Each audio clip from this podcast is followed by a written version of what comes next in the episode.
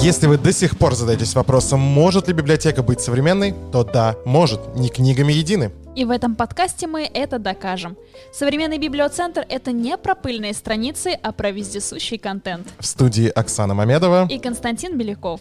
Выходим как получится, но не реже романов Дарьи Донцовой. С вас читательский билет, с нас формуляр. М, Кость перепутал. Э, э, с вас подписка, с нас подкасты. Услышимся!